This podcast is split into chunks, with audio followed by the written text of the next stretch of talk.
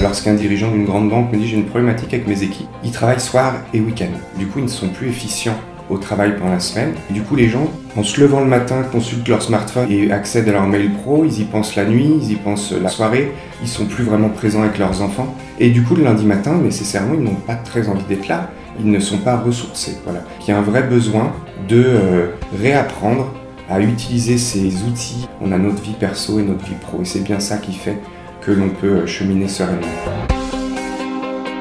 Les moines y répartissent leur vie de manière très simple. Ils ont 8 heures de travail, 8 heures pour dormir et 8 heures pour eux et pour Dieu. Il y a des temps clés dans la journée où ils se retrouvent. Et là, ils posent le stylo. Je crois qu'on a un besoin de réapprendre à gérer notre agenda, ce qui sous-entend de travailler sur son intériorité.